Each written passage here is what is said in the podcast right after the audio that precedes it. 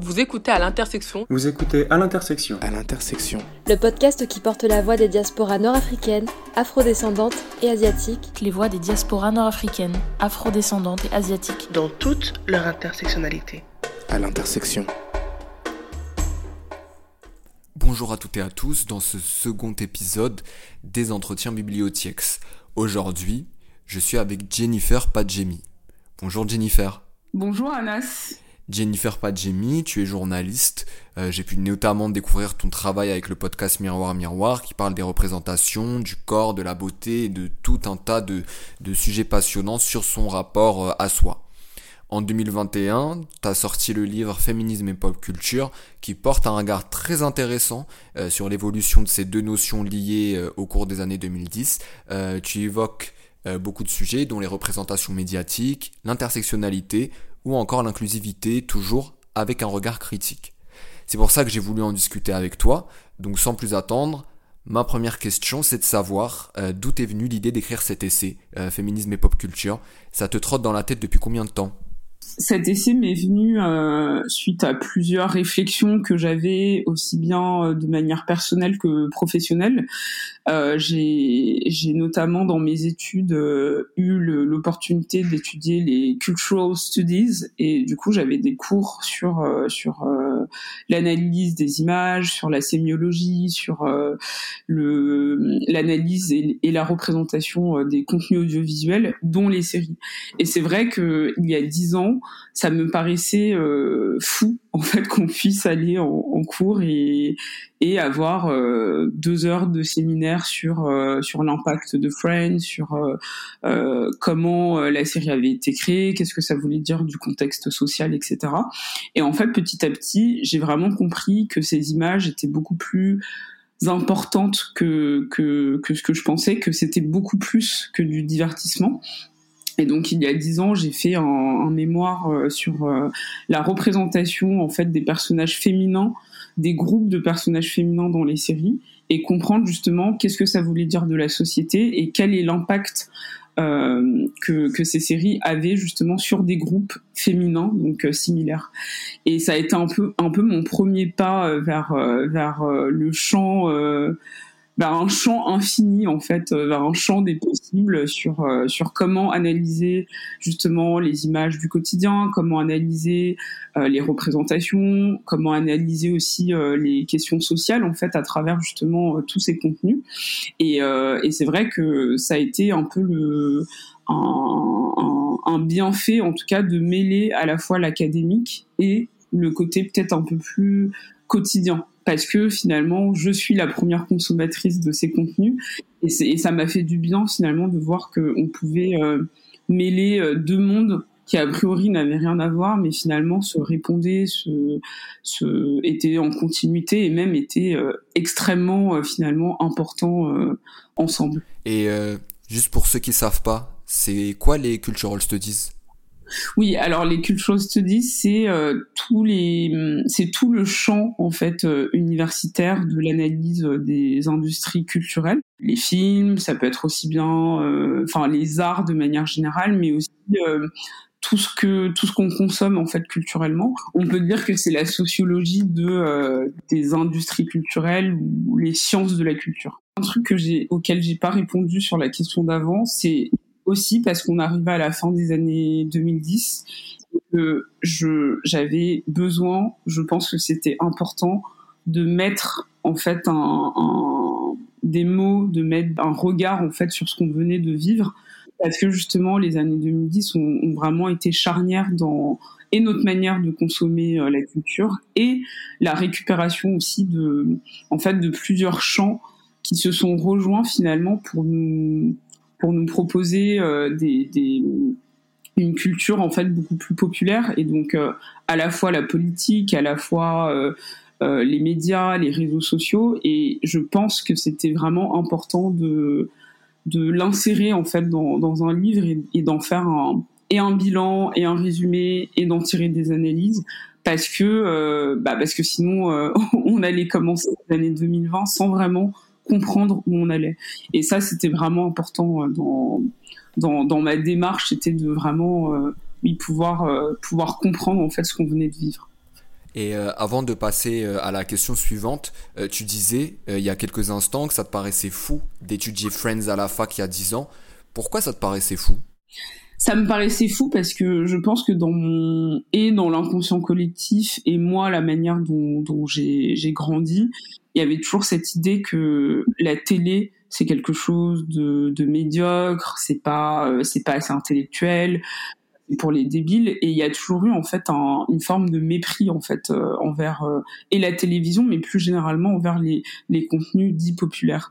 Et c'est vrai que je, je le fait d'avoir une, une, une, prof euh, chercheuse très connue dans le milieu qui est là devant nous et qui, qui nous raconte des choses mais vraiment sensées et, et, et intelligentes et extrêmement passionnantes euh, pour justement décrire un phénomène culturel, pour euh, comprendre justement ce que ça voulait dire de la société, il y avait quelque chose de fou, parce que c'est comme si finalement on venait me, me confirmer un sentiment que j'avais et que j'arrivais pas en fait à, à, à vivre de manière euh, naturelle ou positive parce que justement la culture dominante me faisait croire que c'était pas assez intéressant, que c'était pas assez important.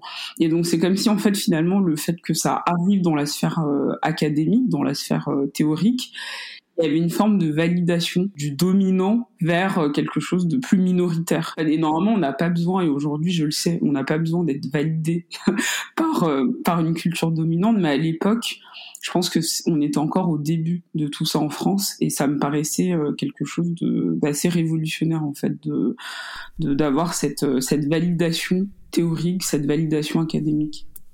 Et du coup, ma deuxième question, euh, c'est de savoir pourquoi tu as mis féminisme au pluriel? C'est une, une, question qui peut paraître naïve, mais je pense que beaucoup vont se la poser. Oui, alors en fait, je, c'est quelque chose que j'explique souvent, c'est qu'il y a à la fois le fait que le féminisme, en fait, même si c'est euh, l'idée de, de mettre fin à toutes les oppressions euh, sexistes, euh, racistes, patriarcales, capitalistes, je, je pense qu'on le vit différemment selon où on a grandi, selon notre expérience, selon notre histoire personnelle. Et donc, il n'y a pas, il y a un féminisme dans le sens où on, on veut presque tous, enfin je dis bien presque tous la même chose, mais il y a différentes manières de, le formuler, différentes manières de l'exprimer, différentes manières aussi de le, de le vivre en fait, de combattre finalement euh, toutes ces oppressions. Il y a ça, et puis aussi je trouve que ces derniers temps, en fait, quand on parle de féminisme, finalement c'est devenu un, presque un mot qui englobe plein de choses. C'est-à-dire que moi, quand je dis euh, je suis féministe, euh, euh antiraciste, intersectionnelle, etc., etc., c'est qu'en fait, ça regroupe plein de champs, finalement, plein de domaines de réflexion qui se cachent en fait derrière le féminisme. Et du coup, je trouve que c'est devenu presque un, oui, un cheval de Troie, un, un mot valise en fait qui englobe plein de, questionnements qu'on a quand on est une femme, quand on vit euh, des, oppressions, quand on est dominé. Et donc finalement, c'était une manière de dire féminisme et pop culture. C'est on va parler en fait de plein de sujets qui nous touchent personnellement et ça va euh, du sexisme au racisme en passant par les sexualités, la santé mentale, le corps, etc. Et justement dans l'introduction de ton livre, euh, tu expliques que ton féminisme à toi est intersectionnel.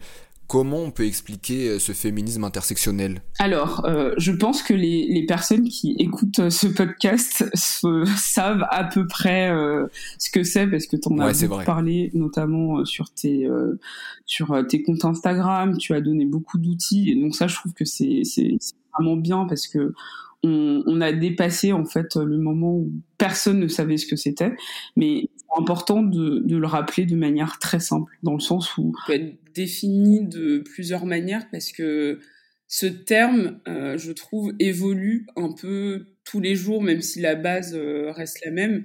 Le, le, rappel que moi j'aimerais dire, c'est moins par rapport à la définition que par rapport au fait que, que c'est vraiment un outil, un outil qui permet de comprendre euh, comment les gens euh, vivent leur, euh, leur, euh, leur, leurs identités plurielles et comment en fait on se retrouve à, à, être dans une intersection de plein de discriminations.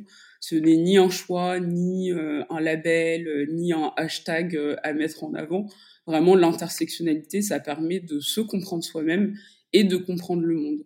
Donc quand je dis que je suis une femme noire, il faut vraiment retenir le mot femme et le mot noir parce que ce sont deux entités qui vont ensemble en fait, qui ne peuvent se considérer de manière distincte. Euh, et donc à partir de là, on peut rajouter euh, les questions de classe sociale, les questions euh, d'orientation sexuelle, les questions de religion, et tout ça fait qu'on se retrouve en fait à être un, membre de la société vu d'une certaine manière par les autres et donc, euh, je, je, pense que c'est important vraiment de rappeler cette notion d'outil, cette notion de, de théorie. L'intersectionnalité, c'est le fait de, de, subir des oppressions et des discriminations, en fait, qui se, qui se rejoignent, en fait. Euh... Oui, qui, qui se croisent, euh, qui créent des situations de discrimination originales, entre guillemets.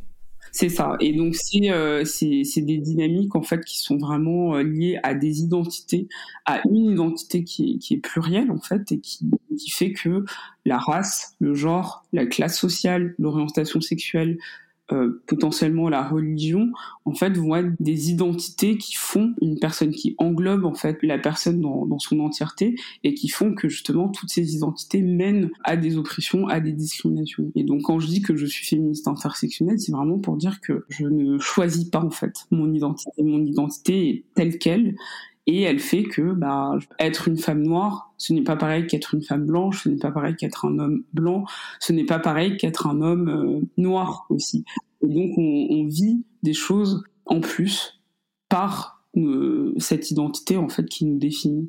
Et je pense que c'est important aussi de, de, de, remettre ce contexte euh, dans l'actualité parce que c'est un mot qui a été quand même récupéré, qui est qui est mal perçu, qui est mal compris. Il se trouve que Bellux euh, est décédé euh, il y a quelques jours et c'est important en fait de rappeler vraiment euh, tout son travail qui, qui, remettait vraiment au cœur cette manière de comprendre le monde, cette manière de comprendre les discriminations, de comprendre comment les gens se, se, se trouve dans une société qui ne les met pas ni en valeur ni euh, dans le bon sens. Et, et je pense que c'est vraiment euh, important parce que tous les débats autour de l'intersectionnalité, je trouve, sont, sont stériles, sont paresseux. Et, et, je trouve ça tellement dommage aussi de savoir que qu'elle était euh, présente, qu'elle était disponible.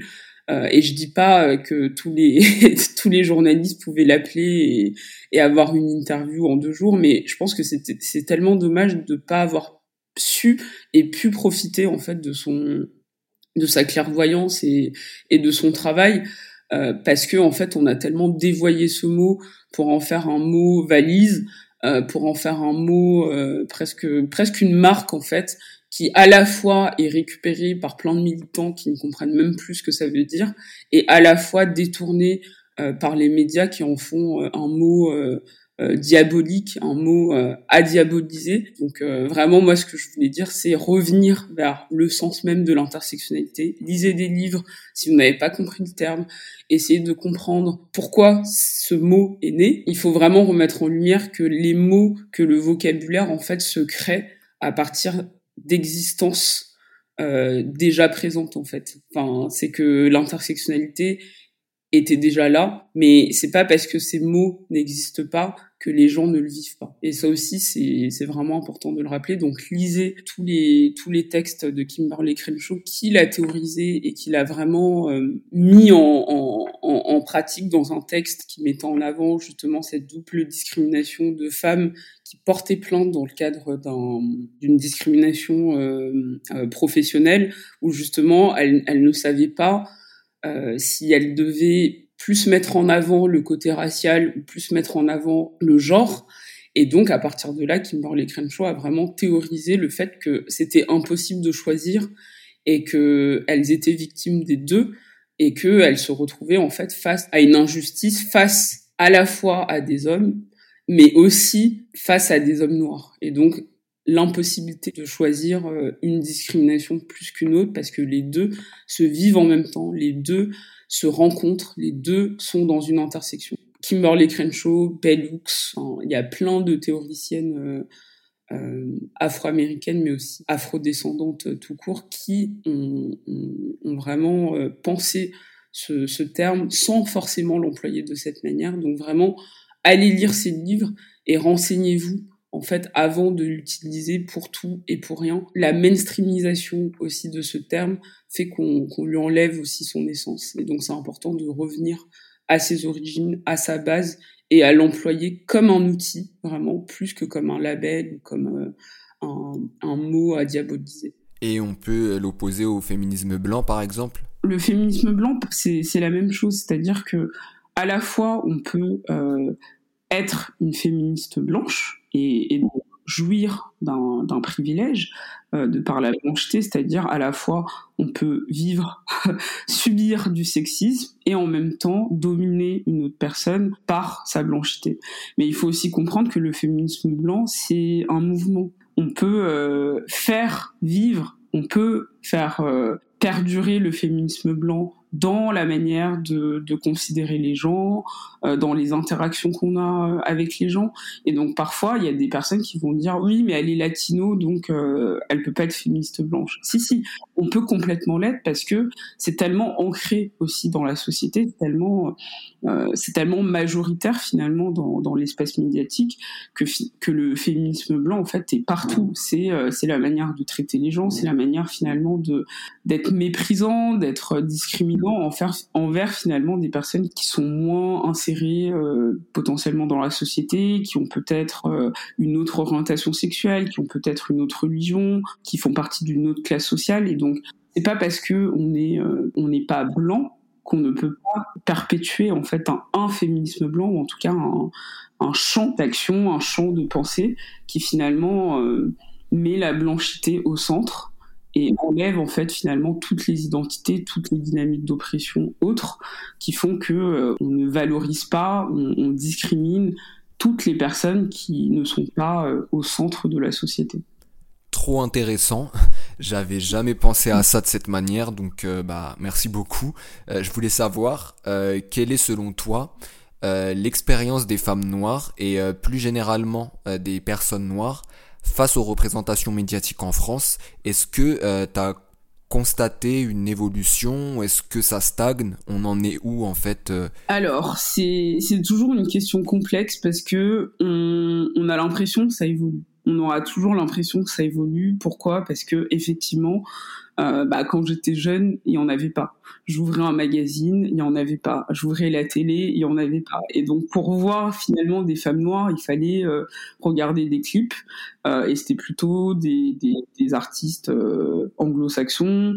Il fallait regarder des films traduits. Il fallait, enfin, il fallait finalement sortir d'un champ très local ou national pour avoir accès justement à une visibilisation, une visibilité euh, de, de femmes noires.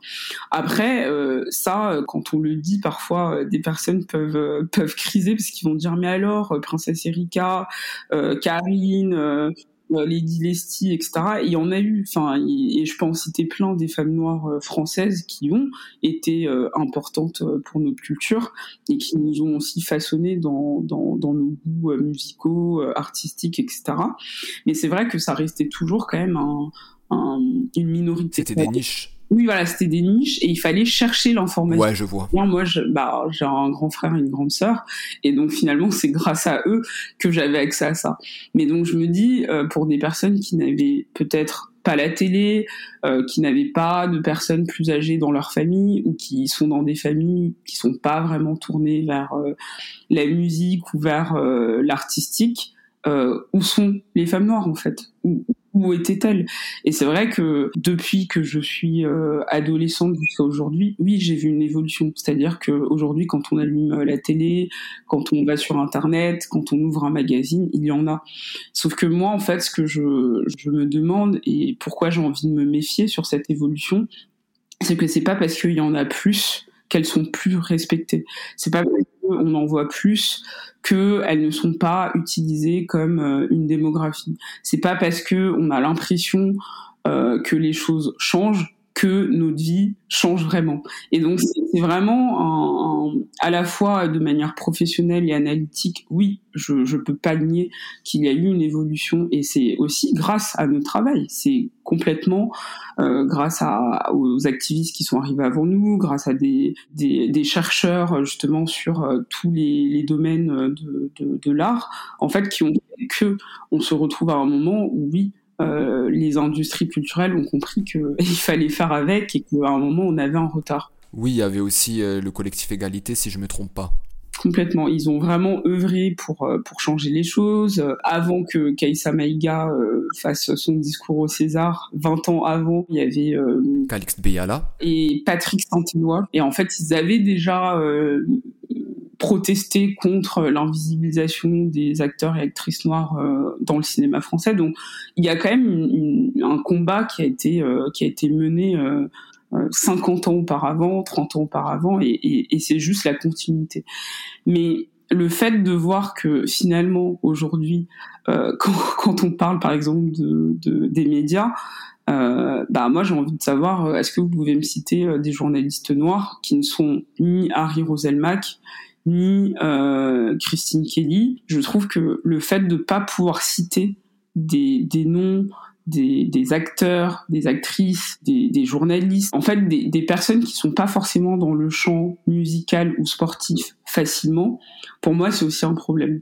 C'est-à-dire que c'est pas euh, ça reste encore une, une, niche, ça reste encore une minorité. Et le but, c'est pas que, oui, la télé, euh, dès qu'on ouvre, dès qu'on allume la télé, il n'y ait que des noirs euh, présente des émissions ou qui soit euh, euh, vraiment le, cœur de tous les programmes télé, c'est pas ça. Mais c'est juste, je me demande comment aujourd'hui les jeunes finalement perçoivent ça. Est-ce qu'ils ont besoin finalement d'aller sur Instagram ou sur TikTok ou euh, d'être fan de sport ou de musique pour connaître en fait des personnalités noires françaises euh, qui ne soient pas dans des positions de ni de tokenisme ni dans des positions hyper stéréotypées. Et c'est ça en fait. C'est que oui ça a évolué mais je trouve qu'aujourd'hui on est encore dans un on sent en fait que les les, les décideurs n'ont pas vraiment compris l'enjeu. C'est qu'ils le font parce que il faut euh, il faut plaire à un certain public, il faut remplir euh, des cases, euh, il faut débloquer des fonds et que oui, la diversité entre grosses guillemets euh, est un est devenu euh, le mot le mot clé en fait pour pour avoir des bourses, pour ne pas avoir des amendes, pour pour vraiment faire croire finalement qu'on est dans une société plus juste. Mais j'ai l'impression en fait que l'enjeu, et c'est comme quand on parlait d'intersectionnalité, euh, sur le fait que c'est plus un outil qu'une qu'une qu'un hashtag, en fait que que cet enjeu-là n'est pas encore compris. Et, et je pense qu'il faut qu'on continue justement à, à, à, se battre, à, à en parler, pour que ça devienne vraiment une normalisation et plus un, combat ou plus quelque chose qu'on fait pour, euh, pour, se faire bien voir et pour, euh, attraper finalement une, une démographie économique.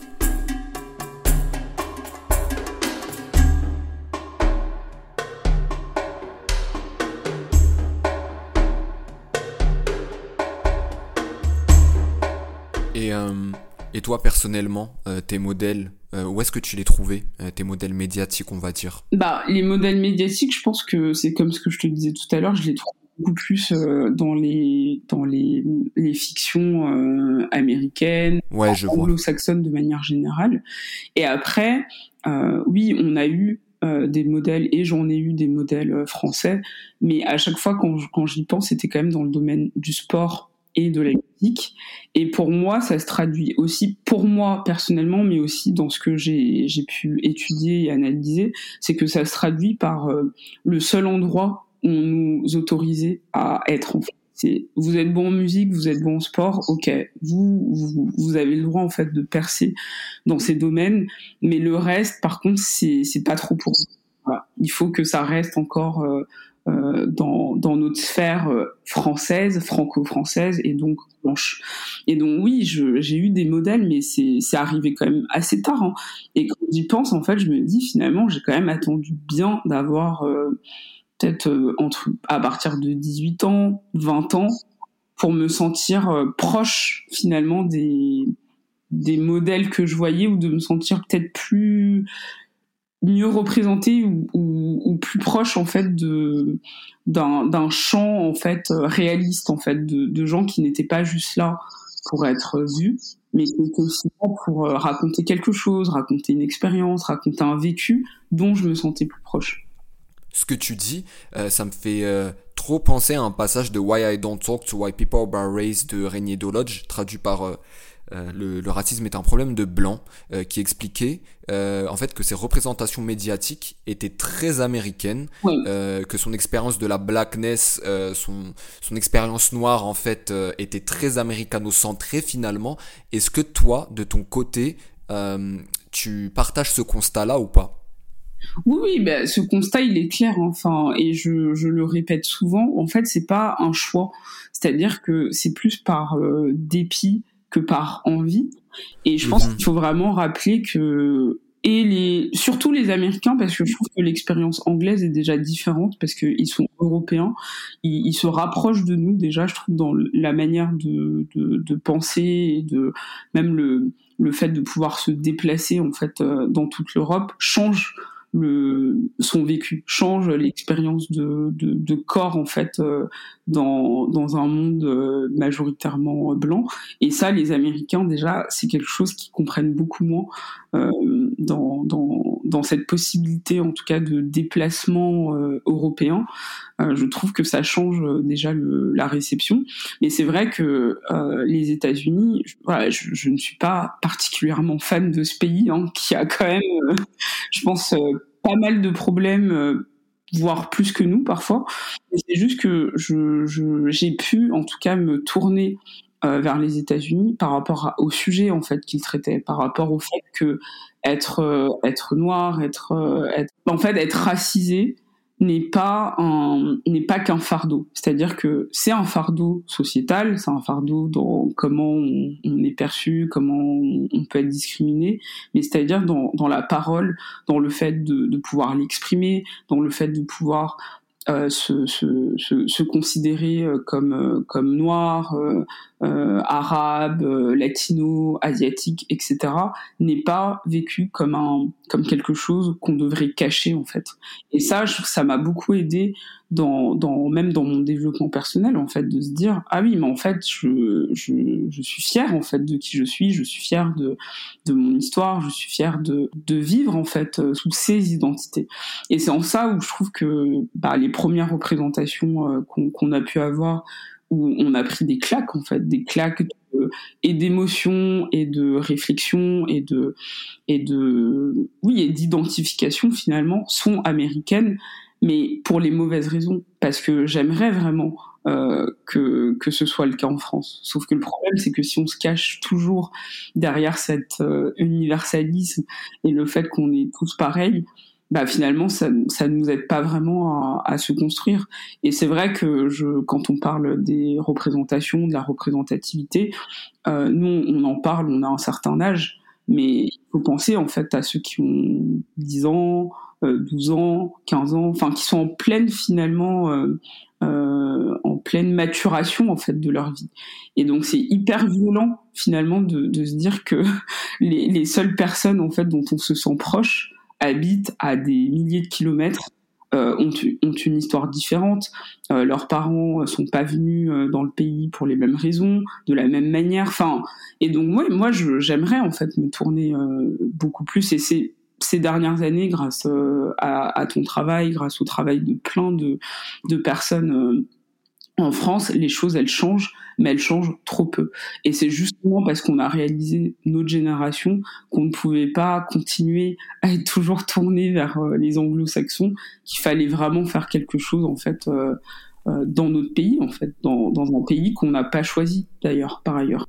C'est vrai et euh, que ce soit mon travail ou le tien qui est absolument génial ou, le travail d'autres personnes tout aussi extraordinaire mais malgré ça euh, malgré cette prise de conscience, j'ai l'impression qu'on reste euh, dans notre coin un peu des fois, dans le sens où quand je suis sur Instagram, quand je suis à un festival, comme par exemple les Chichas de la Pensée, bah on est ensemble, on se comprend, on est beaucoup même, on est solidaire, mais quand je pointe le nez dehors, que je regarde à l'extérieur, je me rends compte que bah finalement, les choses avancent trop peu, quoi, en fait. C'est ce que je vois. Ah ouais, non mais c'est ça, je pense que tu pointes du doigt une, vraie réflexion que j'ai depuis euh, quelques mois, voire quelques années, mais surtout ces derniers mois, et j'en parle beaucoup à mes parents, c'est qu'en fait, on est dans un entre-soi, mais de ouf. Et s'en rend pas compte parce qu'on est tellement persuadé d'être dans le vrai, d'être dans, d'aller dans le bon sens en fait du, du vent, on se rend pas compte en fait que déjà il y a des personnes et c'est un, sujet dont, que j'ai évoqué euh, récemment avec euh, Victor euh, que, que, tu connais où il disait en fait oui il y a un entre-soi et militant et journaliste et et culturel. Et en fait dès qu'on sort de là on comprend en fait que les gens n'ont pas cette vie, n'ont pas cette, ne connaissent même pas certains termes, euh, n'ont pas euh, cette vision du monde, parce qu'en fait ils sont en plein dedans. C'est-à-dire que parfois euh, on va parler euh, à des gens qui sont éducateurs spécialisés, donc ils sont pile poil dans, dans le social, sur le terrain, avec des jeunes de banlieue, avec des jeunes en difficulté, avec des personnes en situation de handicap, etc., et qui vivent en fait des choses qui sont vraiment de l'ordre du concret. Donc en fait, quand on se ramène en leur disant, mais tu sais, tel terme peut t'aider à comprendre la société, c'est pas qu'ils s'en foutent, mais c'est qu'en fait, c'est pas ça en fait qui, va les aider à, comprendre ce qu'ils vivent, parce que justement, ils sont dans quelque chose de très concret. Et moi, je me pose la question aussi de euh, à quel point, en tant que journaliste, en tant que voilà, personne qui réfléchit, pour ne pas dire euh, intellectuel, comment on peut se décentrer pour aller vers vers le terrain en fait, pour aller vers des choses beaucoup plus réalistes, beaucoup plus concrètes, qui soient de l'ordre du, du, quotidien. Et c'est vrai que quand on parle de, de, de certains termes, parfois j'ai envie de dire oui, mais en fait ce terme, même s'il m'aide finalement à comprendre euh, une expérience euh, macro, bah moi mon expérience personnelle, elle, elle est pas comme ça. Donc qu'est-ce que j'en fais en fait de mon expérience personnelle? Qu'est-ce que j'en fais alors qu'on me dit l'inverse? Tu vois, et je trouve que c'est important dans notre travail de comprendre déjà comment faire des ponts des ponts entre différentes classes euh, sociales, des ponts entre entre la France aussi, parce que Paris, c'est on est très parisien centré et ça c'est un problème. À un moment, il faut euh, il faut pouvoir parler euh, à cette jeune qui habite à Lille, à l'autre qui habite à Marseille, et c'est important de, d'arrêter de, parler que de Paris, Paris, Paris. Il se passe plein de choses en France, en fait. Et, moi, c'est vraiment mon enjeu euh, de, des, prochaines années. Et c'est aussi pour ça que la culture populaire m'aide. C'est que j'ai envie de, de, de, pouvoir faire des ponts. J'ai envie de pouvoir être euh, intelligible. J'ai envie de pouvoir être comprise. Et j'ai envie de pouvoir parler aussi à mes parents de pouvoir que mes parents puissent comprendre euh, mes textes, que mes, parents puissent euh, me comprendre et comprendre notre génération, sans avoir euh, une forme de mépris, parce que ça aussi, on n'en parle pas assez, mais bon, on a souvent parlé des transfuges de classe ces dernières années, mais finalement c'est aussi ça, c'est que quand on change de, de milieu ou d'environnement socioculturel, euh, et qu'on retourne chez ses parents, l'idée c'est de savoir comment on leur parle sans les prendre de haut, sans euh, leur faire comprendre en fait que finalement eux n'ont rien compris et que nous nous sommes dans la vérité. Et ça, je pense que c'est vraiment un enjeu et j'en profite euh, parce que je suis sur ton podcast où il y a plein de personnes très très à l'écoute, très intelligentes qui qui vont qui vont sans doute nous écouter et je pense que c'est très important de se décentrer. Et, et ça veut pas dire qu'il ne faut pas faire des efforts euh, de, de, compréhension pour euh, pour lire des textes, pour euh, comprendre des, des, des, thèses, pour comprendre en fait des, termes aussi sociologiques. Ça veut pas dire ça, mais c'est qu'il faut pouvoir faire les deux. Il faut pouvoir à la fois euh, ingérer et digérer. Je suis entièrement d'accord avec toi. Euh, nous, on est des, transfuges de classe entre grosses guillemets et euh, il y a ce problème, euh, c'est qu'on va commencer à, à, parler de race, de classe, on va souvent utiliser des termes, euh, des tournures de phrases et des textes qui sont euh, vachement compliqués. On va faire des podcasts euh, qui vont pas toujours être accessibles euh, aux personnes qui visent en fait. Et ça, c'est un problème que je trouve assez répandu et je pense qu'on gagnerait euh, davantage en vulgarisant et euh, en écrivant plus simple. Et, et c'est ça que je trouve intéressant et, et qui fait, selon moi, la, la, force de féminisme et pop culture, parce que c'est un livre qui est écrit de façon simple, intelligible, il est bien écrit, hein, mais on rentre pas dans de longues phrases pédantes. tu vas droit au but en fait. Et je pense qu'on devrait être beaucoup plus intelligible parce que finalement, bah c'est pour euh, ces personnes-là en fait qu'on parle. Hein, c'est, pour tout le monde. Euh, faut pas juste euh, euh, parler à des gens qui nous ressemblent et qui ont notre niveau entre guillemets encore une fois. Non, complètement. Et je pense que parfois il faut pas, tu sais, il faut il faut comprendre en fait pour qui tu l'écris. Parce que ça, pareil, je pense que c'est que c'est pour qui tu l'écris, podcast, etc. Et, finalement, est-ce que tu, les, tu le fais pour des personnes qui sont déjà d'accord et qui sont même parfois déjà au courant? Et moi, parfois, j'ai envie de dire, mon livre, finalement, c'est peut-être pas pour les personnes qui sont le plus au courant, mais il se trouve que dans le milieu universitaire, militant euh, ou plus académique, euh, ben, la pop culture, c'est un, un, un, thème, un terreau qui n'est pas forcément connu. Donc ça peut être aussi pour ces personnes-là finalement, euh, mais c'est plus que en termes de de, de, de sujet, c'est plus le sujet en fait aussi qu'il faut qu'il faut analyser, de savoir est-ce que euh, ça peut intéresser en fait d'autres personnes qui ne le connaissaient peut-être pas et qui vont réussir finalement à, à y voir des liens, à y voir des rapprochements avec eux, leur centre d'intérêt, de manière simple, sans qu'on leur dise euh euh, ah mais tu connais pas, euh, c'est très grave, ou sans non plus leur euh, leur donner en fait tout un tout un, des, des plein d'informations de manière éparpillée sans qu'ils s'y retrouvent. Et ça vraiment, je pense que c'est un enjeu d'être accessible, clair, intelligible et aussi potentiellement intéressant ou novateur pour des personnes qui s'y connaissent moins. Totalement d'accord, hein, encore une fois.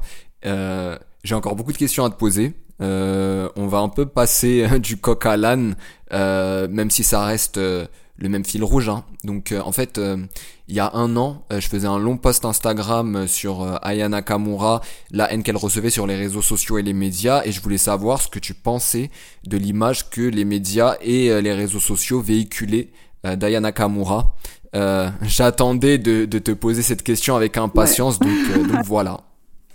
bah, en fait, euh, la, manière dont Aya Nakamura est perçue est très compliquée parce que les médias l'ont fait passer, euh, pour être très très clair, euh, et c'est pas c'est pas aussi aussi limpide et aussi explicite, mais ils l'ont fait passer pour une angry black woman en fait, une femme noire en colère, euh, de par euh, euh, les petites polémiques qui n'en sont pas sur. Elle n'est pas venue au, au, à quotidien parce que elle nous a planté et que pendant ce temps elle est en train de faire une soirée.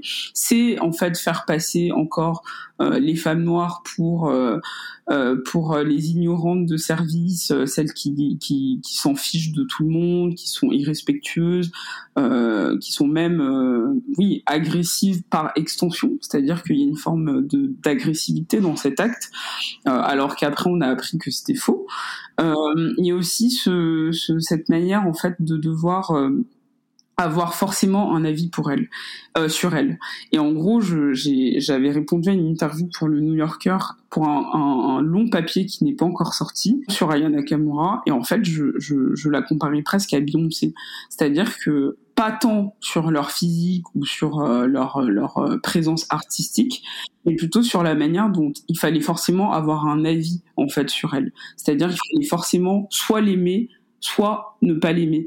Et, et, et ça n'arrive pas en fait pour d'autres artistes. D'autres artistes, voilà, t'aimes, t'aimes pas, euh, t'as pas besoin de te positionner. Et ce que je trouve intéressant avec euh, Ayana Kamura, c'est que les gens ont vraiment un avis fort. Et c'est à partir du moment aussi, je pense que par euh, par euh, par rébellion d'une certaine manière, mais aussi par, je pense par intérêt, j'ai vu plein de, de racisés en fait décupler euh, leur amour pour elle à partir du moment où justement les médias la maltraitaient. Euh, parce qu'il y avait une forme en fait d'injustice de dire mais ok t'aimes pas sa musique certes, mais est-ce que on peut être très clair sur le fait que elle vous a rien fait en fait, elle c'est juste une artiste euh, de sa génération et surtout on oublie son âge. elle a quand même que 24 ans, il me semble, ou elle a euh, je, crois qu'elle a 26 ans. Ah, 26 Ouais, ouais, c'est une 95. 80, bah 95, elle, elle reste quand même très très jeune. C'est un bébé, hein. Ouais, elle a commencé à être médiatisée à 20 ans. Et donc ça aussi, je trouve que c'est oublier le, le, cette vulnérabilité, en fait, qu'on n'autorise pas justement aux femmes noires, parce que tout de suite, elles sont vues comme plus fortes, euh, plus euh, résilientes, ce mot qu'il faut arrêter d'employer. ouais. Euh, et en fait, je trouve que les médias, euh, bah, notamment français, en fait, ont déjà mis du temps à la, à la visibiliser, à la, à la valoriser. Et en plus de ça, quand ils le font, c'est souvent sous couvert de, de pics racistes, euh, de pics euh, misogynoires, euh, et en fait de d'informations, de, petites informations comme ça, de petits détails qui ne servent à rien, qu'à euh, finalement euh, la rendre, euh, la, la, faire passer en fait pour une, une personne euh, méchante, vile ou pas très respectueuse, comme une diva en fait presque. Et il a fallu quand même attendre, euh, c'était il y a quelques années que The Fader, un, un magazine euh, américain euh, sur la musique, en fait la mette en couve euh, face à un long papier euh, d'elle, et ça avait été écrit par Crystal Mess à l'époque, pour en fait qu'on comprenne que, ah oui, en fait, ben là on a une artiste francophone qui habite en France, qui a grandi en France, qui, qui en fait est une artiste hyper écoutée dans le monde, euh, qui parle à, sa génération, qui est vraiment populaire dans tous les sens du terme. Et en fait, vous ne la calculez pas. Vous attendez que ce soit euh, l'Angleterre et les États-Unis qui en parlent pour finalement comprendre que là, vous avez un, bijou en fait euh, devant vous. Pourquoi vous n'en parlez pas en fait Alors que c'est ce qui vous fait euh, vendre des magazines, c'est ce qui vous intéresse habituellement, euh, c'est ce qui vous fait faire des gros titres et des longs papiers vous allez en faire des caisses. Et là, en fait, vous, vous êtes beaucoup plus intéressé finalement à parler d'artistes belges, d'artistes euh, anglophones, d'artistes du monde entier, sauf de la personne qui est là, en fait, qui est disponible.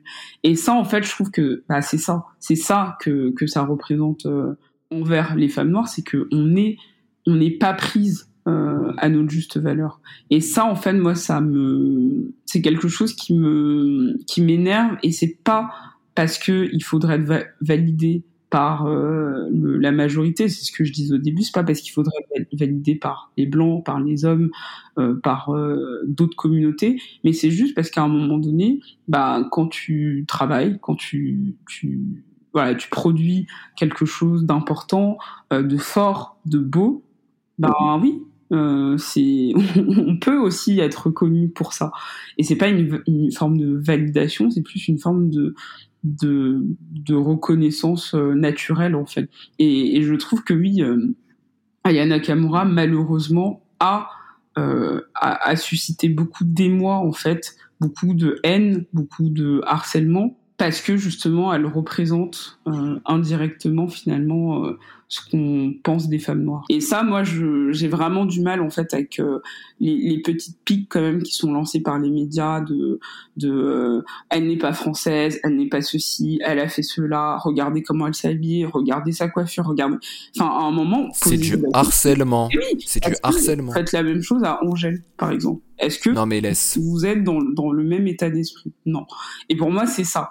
Il faut vraiment se poser la question et comparer le traitement médiatique d'autres artistes pour comprendre qu'à un moment il y a un problème. Et ça arrive aussi pour les ministres quand elles sont euh, euh, quand elles sont euh, élues. Ça arrive pour des, pers des personnalités finalement très médiatiques qui bah, qui sont le fruit d'une histoire raciste française.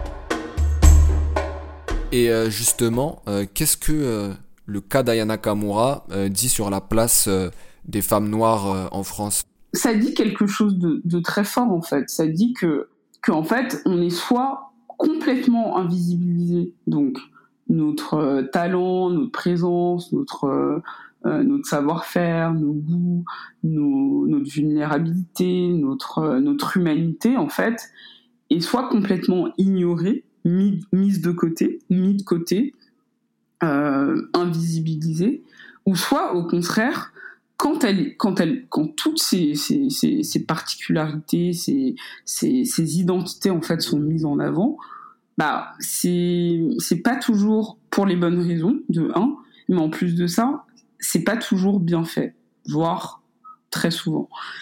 pour moi, il y a, cette tangente en fait qui est, qui est complexe, c'est que on est toujours en fait sur euh, un, tu sais, c'est comme s'il y avait une balance et que c'est toujours un côté qui est extrêmement fort ou l'autre.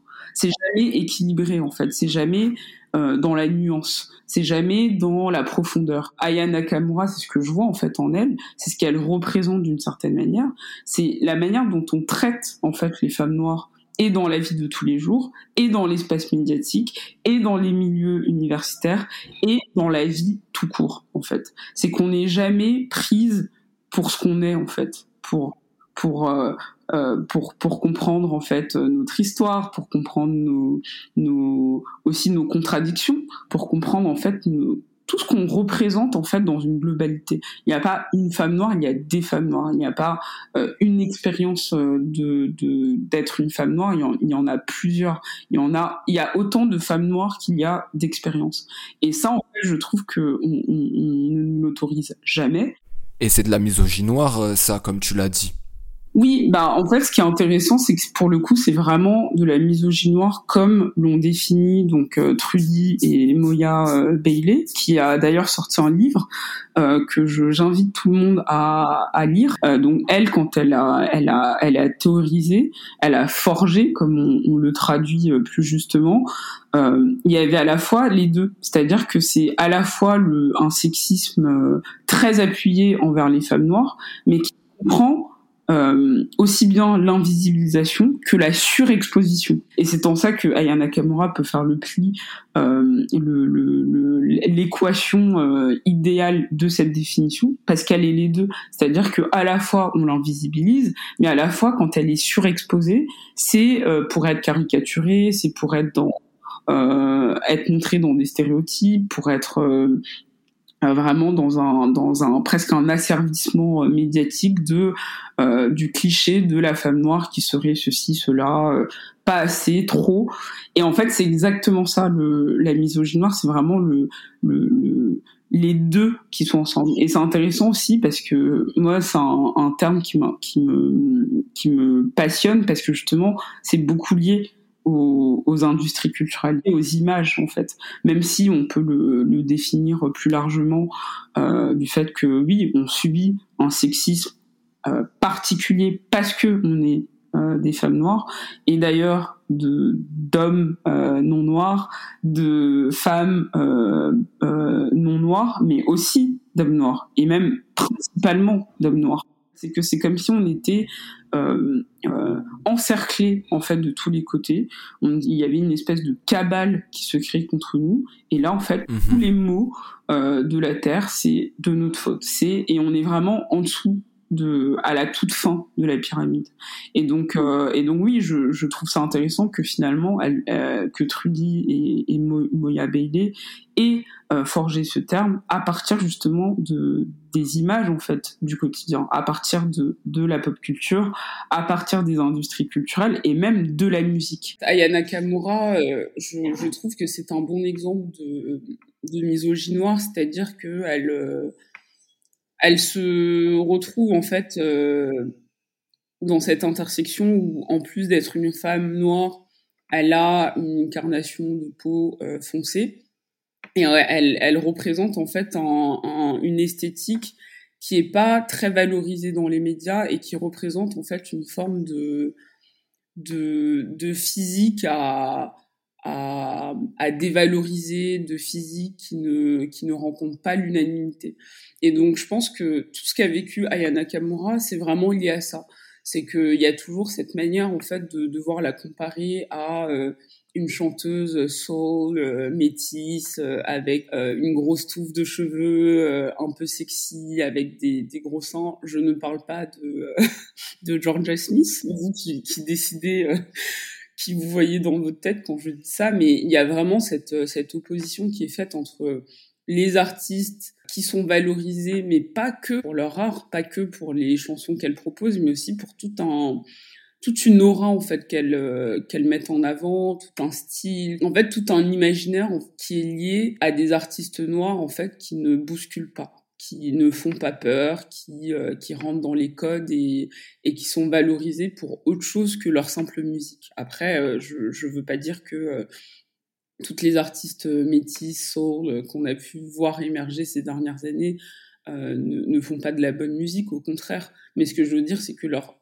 propulsion dans la sphère médiatique et leur popularisation n'est pas en raison de leur unique talent c'est aussi par rapport à une esthétique euh, mise en avant, par rapport à un, un persona en fait. Et, et Aya Nakamura, elle rentre pas dans, ces critères-là. Et donc, je, je, trouve que ce qui est intéressant, c'est que depuis qu'elle est sur euh, le devant de la scène, on a vu une évolution, mais une évolution qui, moi, me met la puce à l'oreille dans le sens où on a pu voir aussi qu'elle a changé physiquement. Et ça, euh, ça peut être lié à plein de raisons, enfin des raisons personnelles, des raisons euh, euh de choix aussi euh, qu'elle a voulu euh, mettre en avant. Et même, elle a, elle a grandi. Enfin, on, on peut pas considérer une personne qui arrive à 20 ans de la même manière que, que, quand elle aura 25 ans ou 30 ans. C'est normal d'avoir une évolution aussi artistique et, et, physique. Mais moi, en fait, ce qui me, ce qui me me fait questionner, c'est cette manière en fait de devoir toujours entrer dans les cases pour une artiste et notamment pour une artiste euh, noire et notamment pour une artiste noire à la carnation euh, foncée, c'est que il faut en fait euh, rentrer dans des cases. Et qu'à un moment donné, si euh, cet artiste veut percer, si cet artiste veut toujours avoir de la visibilité et même avoir des couves dans les magazines, il faut en fait qu'elle ressemble à une esthétique quand même très marquée. Et, je vois en fait qu'Aya Nakamura, euh, quelles que soient les raisons personnelles, qui, moi ça je peux pas juger, moi je, je, je, je vais que juger en tant que euh, journaliste et analyste euh, entre guillemets des, des médias, c'est de dire que c'est quelque chose de très récurrent et qu'en fait on l'a vu pour plein d'artistes et qu'en France, on n'en parle pas vraiment parce que euh, on va toujours nous dire euh, non non, euh, mais c'est juste que les marques n'ont pas sa taille, donc on n'a pas pu la mettre en couve. Non non, c'est parce que quand on, on, met des couvertures avec des, des, femmes noires, ça se vend moins. Mais en fait, il suffit de remonter dans les années milieu 90, fin 90. Laurigny, elle en a parlé pendant une grosse partie de sa carrière, de dire moi je rentrais pas dans les cases et on voulait faire de moi ce que ce que je n'étais pas elle a jamais baissé les bras en fait sur euh, sur euh, la position qu'elle voulait avoir, sur le style qu'elle voulait avoir, sur la, les choix de vie en fait qu'elle voulait. Et elle, elle, elle, a longtemps parlé justement de comment les maisons de disques, c'était les magazines féminins de la musique, c'était les euh, producteurs de la musique, enfin dans le sens où c'est des les labels, les, les maisons de disques en fait ont un, un agenda. Et cet agenda, c'est de faire en sorte que leur, artiste soit mis en avant, c'est de faire en sorte que leur artiste soit le plus mainstream possible, passe en radio. Et donc forcément, ça va avec un, un, style à, à, conserver. Et ça, je trouve que c'est intéressant de voir que de Lorigny, là aujourd'hui, bah, il n'y a pas eu beaucoup de changements et qu'on le voit très bien en fait. Qui est sur le devant de la scène, c'est des artistes qui rentrent dans les cases. Et Ayana Kamura, je trouve que euh, quand je vois en fait ses, ses, looks plus récents et sa manière en fait de se présenter euh, euh, dans les médias, je crois que ça ne vient pas que d'un choix personnel en fait. Je, je, je pense qu'il y a une entité euh, plus grande qui qui gère ça et, et qui s'est dit bah ok elle est mainstream en termes de vente, en termes de musique, elle passe à la radio parce que sa musique est très populaire. Mais après qu'est-ce qu'on fait d'elle en tant que personnalité publique Qu'est-ce qu'on fait de euh, de son style? Qu'est-ce qu'on fait de son corps? Enfin, et il y a un vrai soupçon en fait qui, qui, est, quand même présent dans la manière dont les artistes euh, sont euh, dans la sphère médiatique. Et pour le coup, ça va aussi bien aux femmes blanches. On peut le voir avec les Britney Spears, les Billie Eilish. Mais alors, vous imaginez si les femmes blanches sont déjà victimes de ce système, imaginez pour les artistes noirs. Imaginez et c'est euh, et c'est et c'est dangereux parce que les années passent et en fait on, rentre toujours dans ce même système qui fait que il faut se conformer euh, à des attentes euh, très précises, à des injonctions. Et quand on ne rentre pas dedans, et ben en fait, on est diabolisé, on est presque mis au placard. Quoi. Ce que tu dis, c'est hyper intéressant. En plus, pour rebondir à ce que tu disais tout à l'heure par rapport aux maisons de disques, Aya Nakamura avait déjà avoué en fait dans une interview qu'on lui avait demandé de se blanchir un peu la peau, d'être un peu plus clair de peau pour être accepté. Ça, c'est une chose. La deuxième chose, moi, ce que j'ai remarqué, comme tu as dit, on ne sait pas ce qui se passe euh, en coulisses, on ne sait pas ce qui se passe dans sa vie privée. Donc moi, je parle pas, je vais pas parler euh, de son apparence euh, physique ou du fait qu'elle est maigrie ou grossie, mais plus dans le maquillage en fait et dans la façon dont elle est présentée aujourd'hui de façon plus lisse avec beaucoup plus de contouring, chose qu'elle n'utilisait pas autant avant. Qu'est-ce que tu en penses? Euh, est-ce que je suis fou ou pas? Mais en tout cas, j'ai vraiment cette impression-là que Aya Nakamura, aujourd'hui, elle ou sa team ou les deux, en fait, la présente au monde euh, de façon beaucoup plus euh, acceptable, entre guillemets. C'est-à-dire que, par exemple, son nez, on va mettre un coup de... comment dire De, de contouring, voilà, pour qu'elle ait des traits un peu plus eurocentrés. Ah mais complètement. Enfin et je pense que ton analyse elle est pas elle est pas anodine et elle est même vraie. C'est-à-dire que si on enlève les, les questions personnelles de euh, une personne peut avoir des variations de poids parce qu'il se passe des choses dans sa vie, une personne évolue, enfin, il faut vraiment séparer le, le, le côté personnel de la dimension euh, systémique, à savoir que c'est quelque chose qui arrive, c'est-à-dire qu'on est dans une industrie euh, de l'image, on est dans une industrie de la performance, de la performativité, et donc ça, ça arrive pour toutes les artistes.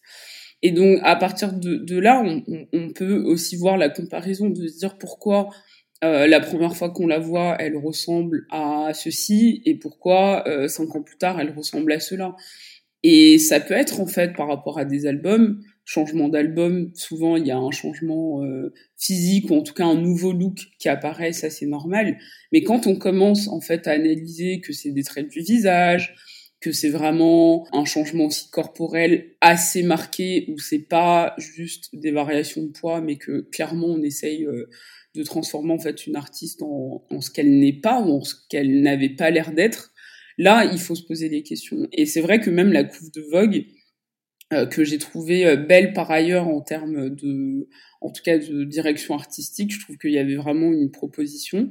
Bah, j'ai, j'ai vu plein de commentaires de personnes qui disaient mais moi je la trouve lissée. Je trouve que on a essayé de lui éclaircir la peau en mettant euh, plus de, de sur ses sur sur ses pommettes. Que on voit bien qu'il y a une, un contouring très précis.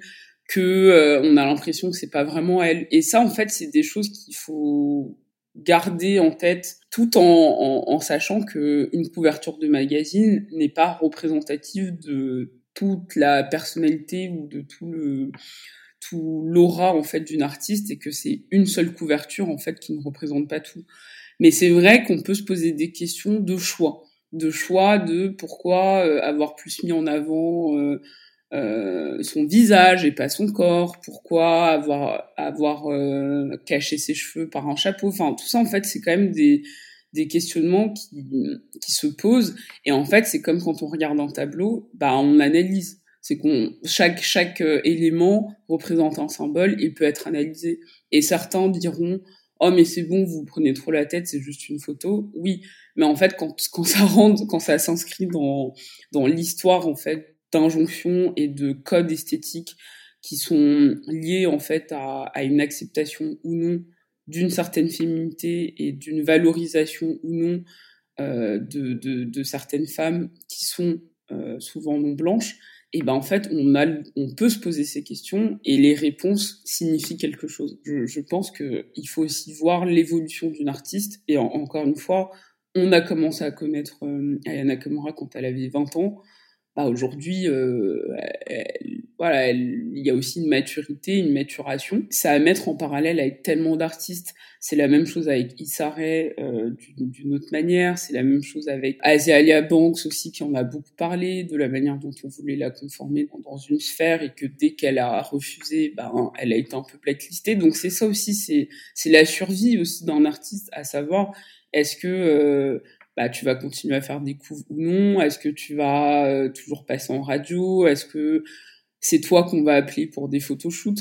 Et c'est quand même fou de se dire qu'on a attendu aussi longtemps pour l'avoir en couverture d'un magazine. elle avait déjà fait Grazia euh, à l'époque, mais c'était vraiment, tu sais, le numéro, je pense que personne n'a calculé, fond rose, enfin, c'était pas vraiment euh, le shooting du siècle. Il a quand même fallu attendre donc 2020, 2021 pour que Vanity Fair s'y intéresse en fait. Et Vogue, ça a été entre guillemets une consécration parce que c'est pas anodin, c'est le magazine par excellence qui bah, qui représente euh, une féminité, euh, la mode, un, un, certain euh, lifestyle. Et donc c'était une forme de consécration. Après, le fait d'avoir attendu aussi longtemps, ben on se pose des questions de c'est quoi en fait vous la trouviez pas assez mainstream en termes de physique auparavant? Vous trouviez que qu'elle ne rentrait pas assez dans des codes classiques et même la manière dont on, on, va la mettre en avant en disant elle représente euh, les femmes françaises, euh, les codes, etc. Enfin, on sent quand même qu'il y a un vocabulaire assez policé de dire bon, euh, voilà pourquoi on a attendu aussi longtemps. Après, il y a des gens qui, qui penseront bah, c'est mieux que rien, mais on ne peut pas ne pas se poser la question de savoir pourquoi vous avez attendu voilà qu'elle ait un certain corps que qu'elle qu'elle ait changé aussi esthétiquement, c'est-à-dire même en termes de maquillage, en termes de coiffure, en termes de... Il y a plein de choses en fait euh, à prendre en compte. Et moi j'ai vraiment hâte aussi de voir comment elle va évoluer et comment elle va conserver en fait son son statut en fait de euh, de dark skin woman qui a envie de se présenter de telle manière, qui s'exprime de telle manière et et voir en fait si, si ça elle va le conserver ou si euh, à un moment donné, elle sera encore obligée d'évoluer avec des codes esthétiques plus globaux. Et pour vraiment comprendre que c'est à la fois une affaire raciale, mais pas que, Adèle, ça a été la même chose. Vogue ne l'a jamais calculé qu'à partir du moment où elle a, elle a perdu des kilos. Et ils ont fait un peu croire que c'était pas la raison première, mais on voit bien dans tout l'esthétisme qu'ils ont choisi de, de, de mettre, c'est ça en fait. C'est euh, bah en fait tu nous intéresses parce que maintenant t'es, on a l'impression que, t'es, que tu rentres dans les cases. Et donc c'est vraiment important de savoir qu'il y a une, une, une, injonction, qu'il y a vraiment une, une, maison mère en fait qui dirige tout ça et, que, et que c'est une, c'est, ce sont des industries qui se répondent. C'est-à-dire l'industrie de la musique répond à l'industrie de la mode, l'industrie de la mode répond à l'industrie euh, des cosmétiques, du régime. Enfin, il y a vraiment un, c'est de la porosité euh, absolue de euh, l'un ne va pas sans l'autre. Et ça, il faut le comprendre justement pour pour analyser ces ces méthodes employées et pour comprendre que qu'une artiste n'est pas toujours libre en fait de d'elle-même. Et, et, je vous invite vraiment à, à, à regarder les interviews de, de, de Laurie Neal à l'époque qui en parle très très bien. Et, et, elle en fait ça a été un combat permanent. Et c'est c'est ce tout ce qu'elle raconte dans The, The, Miseducation of Laurie Neal c'est on lui a dit ne fais pas d'enfant, on lui a dit ne fais pas ça, on lui a dit ne travaille pas avec tel artiste, on lui a dit n'aie pas de luxe, enfin on, a vraiment essayé en fait de la conformer à, une identité. Et qu'est-ce qui s'est passé? Dans les années 2000 98, elle cartonne. En 2000, il y a qui? Britney Spears. Voilà. Et donc à un moment, faut juste c'est ça, il n'y a pas besoin de plus. Toi, maintenant, t'as pas voulu rentrer dans les cases. Bah, écoute, les années 2000, on va revenir vers une, euh, une blanchisation, entre guillemets, de la musique et à des standards beaucoup plus classiques. Des femmes jeunes, des femmes sexy, des femmes euh, euh mi-femme, mi-enfant, euh, des, vers une pop très, très classique. Et voilà. Et en fait, c'est ce qui s'est passé. C'est ça qu'il faut comprendre. C'est que quand on, une artiste n'accepte pas en fait ces, règles du jeu, bah elle est vite remplacée par euh, un autre univers, par un autre style, et c'est comme ça de tout temps. Mais notamment, on le voit très très bien, fin 90, début 2000, qu'il y a une fracture. Et on le et, c'est très distinct de euh, même comment les artistes noirs ont aussi voulu faire une pop beaucoup plus traditionnelle euh, et Destiny Child et et, et plein de groupes à l'époque. Et tout ça, c'est les années 2000. Et là, en fait, c'est aussi ce qu'on est en train de vivre, c'est que on sent qu'on est sur une frontière entre soit tu représentes vraiment un univers très urbain, ou soit il faut que tu représentes un univers très pop, et que les deux que représente finalement Aya Nakamura, à un moment, ça se, ça se bouscule. Et c'est comme s'il fallait choisir, en fait. Et donc, euh, et donc il, faudra voir, en fait, les prochaines années ce qui se passe. Mais, euh, mais tout ça, ça s'analyse et il faut vraiment arrêter de penser que ce sont des choix uniquement personnels, vraiment. Euh, parce que ça, c'est aussi des discours qu'on entend beaucoup de non, mais arrêtez euh, de vous prendre la tête, euh, c'est bon, elle a juste décidé d'être comme ceci ou d'être comme cela. Oui, mais bon, pas vraiment. Et j'ai envie de croire à l'agentivité de, des femmes noires, mais cette agentivité, en fait, elle s'inscrit dans une misogynie noire, dans des discriminations perpétuelles, dans, dans dans, dans, des injonctions dans lesquelles on, nous enferme et que cette agentivité, elle a ses limites. Et qu'on va vite vous rappeler à un moment donné, bon, je t'aime bien, mais bon, le but, c'est quand même que tu me rapportes de l'argent.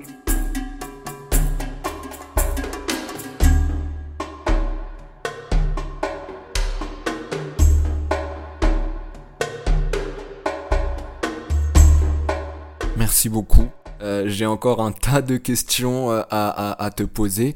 Euh, pour rester dans la continuité de cette réflexion, qu'est-ce que tu constates, toi, dans l'évolution des tropes sur les femmes noires à la télévision Alors, bah, les tropes, déjà, pour expliquer, c'est des, des outils en fait scénaristiques qui sont employés pour euh, en fait pour pour insérer des personnages euh, dans des cases. Donc c'est-à-dire qu'on peut aussi bien avoir le trope de euh, euh, de la femme au foyer qui sera toujours habillée d'une certaine manière et qui va toujours réagir de la même manière.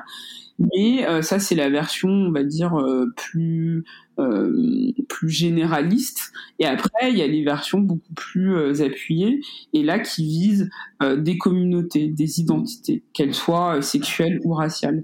Et par exemple, les, tropes de, de, des femmes noires, c'est souvent donc la black, la angry black woman, donc la femme noire en colère, la, mamie, mamie ou mama, ça dépend on, on, le prononce, qui sera la, la, femme très maternelle, qui euh, voilà, qui, qui, est là en fait pour protéger d'une certaine manière ses enfants blancs. il y aura, là, il y a un, un, trope dont on parle beaucoup. J'ai partagé un article récemment sur ça, sur la psy noire, finalement une évolution de la, la mama. En fait, c'est celle qui prend soin euh, de ses, ses, compères euh, blancs, euh, qui, est là pour les protéger. il y a aussi la donc le ou la magical negro. et là, on peut le voir en fait finalement que ça a dépassé la télévision. Par exemple, Stacey Abrams qui a aidé à, faire élire Biden en ayant une campagne très appuyée euh, dans les quartiers euh, populaires euh, et dans les communautés noires pour qu'ils aillent se, se, se présenter au, au, bureau de vote, et ben elle en fait c'est celle qui viendra sauver un peu l'humanité. Et, et, c'est intéressant parce qu'on en a beaucoup parlé, enfin dans un certain milieu, du fait que Christiane Taubira euh, bah, on voulait en faire euh, une magical euh, Negro euh, en, en, la faisant en fait passer pour celle qui allait sauver la France, mm-hmm, en, mm-hmm. en, presque l'obligeant à se présenter pour qu'elle vienne sauver la France. Et pourquoi ce serait une femme noire en fait qui, qui viendrait sauver la France? Pourquoi? Et donc les tropes en fait c'est quelque chose qui, qui, qui, poursuit la télévision et qui tire ses racines de l'esclavage et de la colonisation et du fait qu'en fait euh, les personnes euh, minorisées, les personnes minoritaires, et là dans ce cas précis, euh, les femmes noires, bah, sont vues comme des, ne sont pas vues comme des personnes humaines, pleinement humaines, ne sont pas vues pour pour leur leur nuance. En fait, elles doivent répondre à des stéréotypes, sinon elles ne sont pas mises en avant. Et donc c'est c'est souvent lié en fait à quelque chose de très euh, humiliant, mais aussi de très euh, sexualisant en fait où c'est soit on, on, on, ne vous regarde pas, ou soit on vous regarde, mais par contre c'est pour euh, nos besoins euh, sexuels, c'est pour un désir à assouvir. Et donc aujourd'hui les tropes en fait ont évolué, euh, mais quand on regarde plus précisément, pas tant que ça. Encore une fois, c'est-à-dire que ils se sont modernisés, j'ai envie de dire. C'est qu'ils se sont réactualisés dans un contexte plus euh, euh, plus progressiste on fait semblant de, de, de, de comprendre ça. Et, et, moi, ce qui me dérange dans les tropes, c'est pas tant que voilà, parfois il y a des tropes comme ça qui sont presque inoffensifs, c'est drôle, ça ça reste de l'ordre euh, du cliché scénaristique. Le problème, c'est que par rapport aux femmes noires, c'est vraiment quelque chose qu'on ressent aussi dans la vie. C'est-à-dire que les gens sont tellement habitués, en fait, à, voir dans leurs programmes télévisés, à voir à la télévision, à voir euh, au cinéma, en fait, des, personnages et des interactions qui, sont toujours euh, les mêmes, en fait. Quand ils, ils, nous voient parfois dans la vraie vie, ils ont tellement ingéré cette manière d'être qui pensent qu'on est comme ça n'autorisent pas finalement aux femmes noires d'être euh, différentes. C'est-à-dire euh, s'ils ont vu à chaque fois euh, la sassy black friend, donc ça la sassy c'est celle qui est toujours un peu en train de claquer des doigts et le spectacle un peu à, au lycée et qui est la fille populaire mais qui est qui est presque là en fait pour amuser la galerie. Et ben en fait je remarque souvent que des vraies personnes dans la vie, en fait, ont elles-mêmes ingéré ça. C'est-à-dire que je, je, je, remarque que parfois des femmes noires pensent qu'elles doivent être comme ça pour répondre justement à une attente, à une attente de euh, ah mais tu es ma pote noire donc moi j'ai envie que tu sois sassy en fait, j'ai envie que tu claques des doigts comme ça tu vois, et que tu me parles euh, comme si j'étais ton euh, ton chien ou ton suiveur, euh, tu sais, le, presque le canard en fait qui est là derrière et qui est hyper content d'avoir une, femme noire un peu qui l'engueule. Et ça, en fait, je trouve que c'est vraiment difficile à expliquer à des personnes qui ne comprennent pas l'importance des images et qui ne comprennent pas que quand on nous a montré une seule vision du monde depuis toujours. Très difficile en fait de faire cette séparation entre réalité et fiction, entre euh, le fait que les scénaristes sont partis finalement d'une réalité qu'ils connaissaient ou qui pensaient être vraie pour le, mettre à la télévision et en fait vice versa c'est-à-dire que des personnes qui euh, qui regardent en fait des fictions depuis depuis tout jeune depuis parfois bébé en fait, il, il part du principe que c'est la réalité. Sauf que ce qu'on ne sait pas, c'est que cette réalité, elle est propre en fait à des, une industrie qui a été majoritairement blanche. Donc c'est une réalité en fait qui est liée à, un inconscient euh, raciste, à un inconscient euh, euh, colonial esclavagiste par exemple dans le cadre des notamment des États-Unis, des États-Unis mais pas que. Et donc en fait les deux ne peuvent se dissocier. C'est que bah, les tropes, c'est la continuité en fait euh, logique euh, d'une industrie euh, qui a qui s'est construit en fait sur l'esclavage qui s'est construit sur des génocides et donc bah forcément quand on quand a que ça en fait comme image et eh ben on a du mal à percevoir finalement les personnes qui sont représentées comme telles depuis toujours différemment. Et là on se dit d'un coup mais ah mais en fait tu es sage, tu es, une femme noire sage, tu es une femme noire calme, ah tu es une femme noire je sais pas qui aime euh, faire de la pâtisserie, ah tu es une femme noire qui est ceci cela. Et en fait, pour les gens c'est tellement ancré, les tropes sont tellement ancrés dans un inconscient que bah, qu'ils ont du mal en fait à imaginer les femmes noires euh, sous d'autres aspects et souvent sous des aspects beaucoup plus vulnérables. Ouais, d'où euh, l'importance par exemple de, de, séries comme Insecure avec euh, Issa Rae qui joue le rôle d'Issa Di, une femme noire maladroite. Oui, parce que c'est important en fait de pouvoir montrer d'autres reliefs et, de dire que bah oui, on, existe en fait dans, sous, ces, sous ces aspects-là.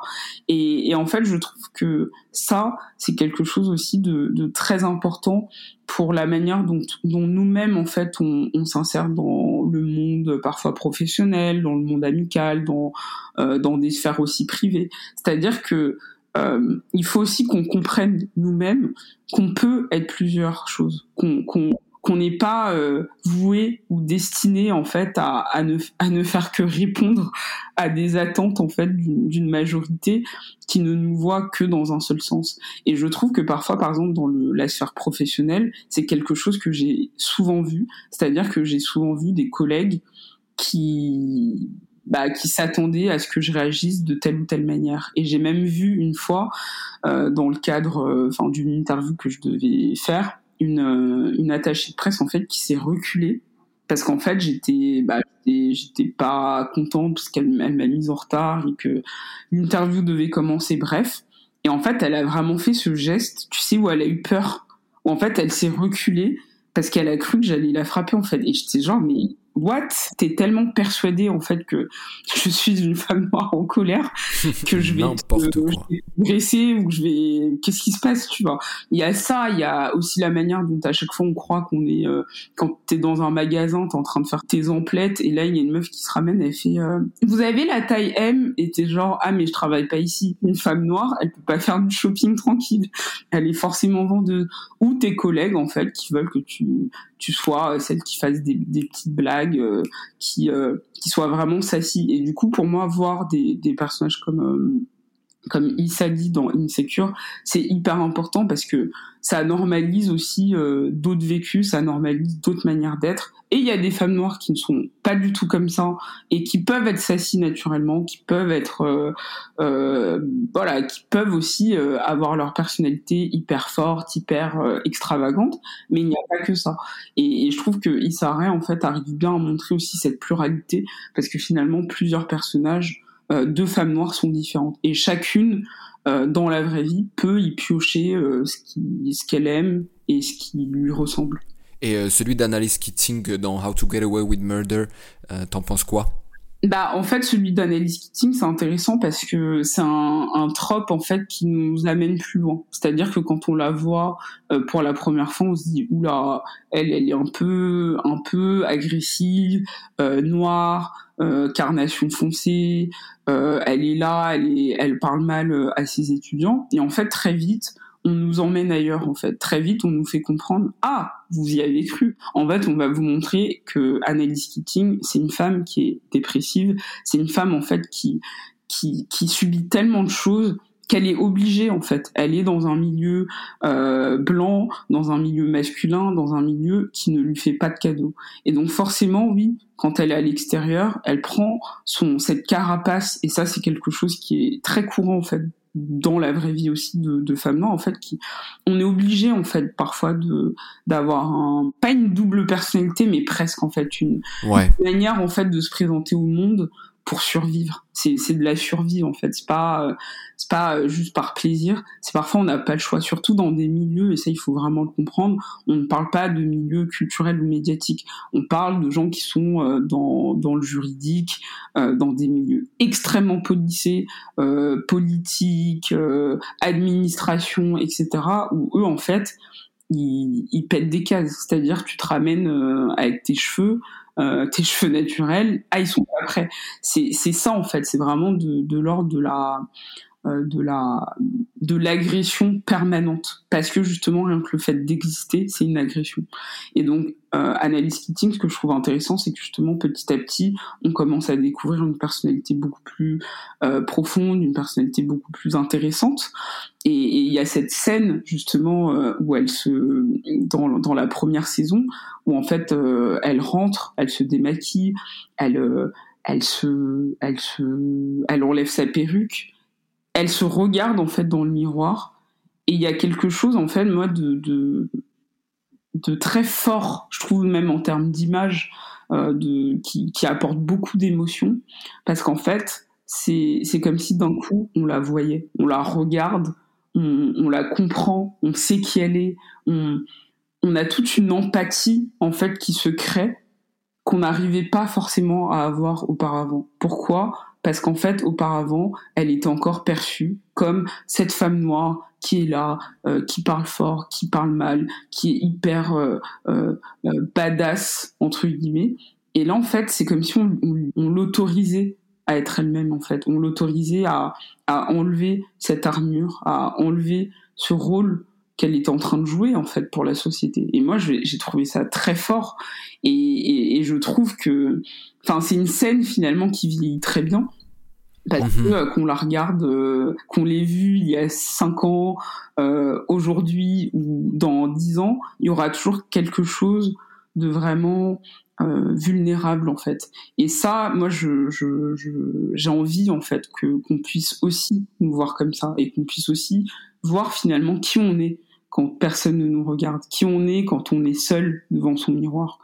Et, et ça, je pense que c'est un, vraiment un, passage qui, euh, qui reste marquant. Et même si la série, euh, j'ai plein de trucs à redire et c'est pas vraiment ma série préférée, je ouais, je comme ça que le fait de nous avoir amené ailleurs, de nous avoir finalement donné cette possibilité de regarder les gens. Et ça, je trouve que le regard, le fait d'être vu, je trouve que c'est quelque chose de très beau euh, qu'on autorise très rarement finalement aux, personnes racisées. C'est que on, on sait quitter, on sait ce que tu fais, on sait ce que tu penses, mais est-ce que vous me regardez? Et finalement, tout ce qui se passe en ce moment euh, euh, en France euh, politiquement est, est horrible. Et en fait, moi, je pense que l'une des vraies raisons, c'est justement parce que personne ne nous regarde en fait. C'est-à-dire qu'ils regardent des, des, symboles, ils regardent des. Mmh, dis les termes, s'il te plaît. Non mais voilà, ils regardent en fait des des des, des gros. Euh, en fait, des, des... c'est comme s'ils regardaient un champ en fait. Voilà, on parle de religion, on parle de communauté, on va parler de banlieue. Mais en fait, est-ce que vous regardez les personnes qui habitent dans, ces banlieues? Euh, les, femmes qui portent euh, ce voile qui vous dérange tant? Et du coup, je trouve que c'est très fort en fait. Et même pour rejoindre ce que James Baldwin dit et je, l'avais dit récemment dans dans une conversation c'est que ce qu'il dit sur l'amour sur le fait qu'on ne s'aime pas en fait qu'on qu'on n'arrive pas en fait à aimer euh, autrui et à s'aimer nous-mêmes. C'est ça en fait qui, rend les choses très compliquées et qui rend euh, les discriminations toujours plus fortes que les années précédentes, qui rend euh, la société très très binaire aussi. Et en fait, finalement, je trouve que ça rejoint cette cette capacité à regarder les gens, en fait, à, à comprendre qui ils sont vraiment, sans leur apposer en fait un imaginaire et une construction euh, sociale et médiatique qu'on s'est fait en fait et qui devient presque inconsciente.